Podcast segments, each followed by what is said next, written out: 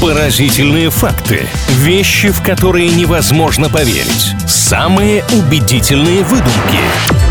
Правдивая ложь на правильном радио. Всем привет, это рубрика «Правдивая ложь», а значит в ближайшие пару минут поделимся с вами парой интересных фактов из разных сфер, из разных точек мира. Должно быть действительно интересно, но не обязательно должно быть правдиво. В этом и подвох рубрики «Правдивая ложь». Илья Андреев, Маша Сафонова, всем здравствуйте. Отличного дня, сейчас немного поиграем и развлечемся. Илья, давайте. Маша, правда ли, что в европейской больнице вас не примут на прием, если вы устно не подтвердите свою группу крови? Ой, это вообще проблематично, учитывая то, что на языках других народов разговаривать периодами очень и очень трудно. Ну или хотя бы пальцами покажете. В общем, вы обязательно должны ее знать, чтобы вас приняли. Не знаю, почему-то мне кажется, что там наоборот на входе сами проверяют специалисты все, чтобы наверняка. Ну как-то на слово верить, тем более на слова, сказанные на другом языке или показанные на пальцах, это вообще какое-то странное все дело. Наверное, вы меня обманываете. Я действительно пытался вас обмануть. Факт заключается в следующем. Очень многие люди, неважно за границей или в нашей стране, считают, что обязательно нужно знать свою группу крови, потому что мало ли что, ребята, нужно будет сказать человеку, доктору,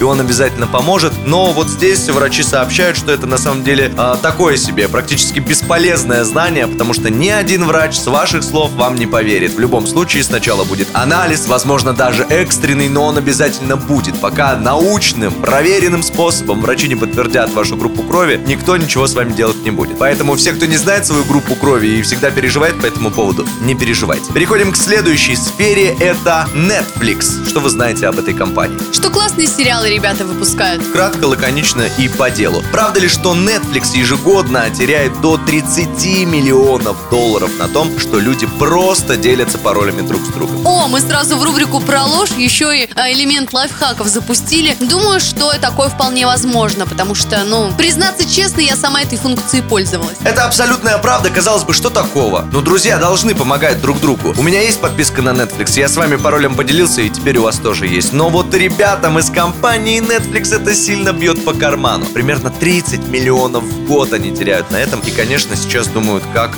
все это дело исправить. Но для меня все-таки это оптимистичная новость. Мы не эгоисты, мы не жадные, мы делимся. Правдивая ложь на правильном радио.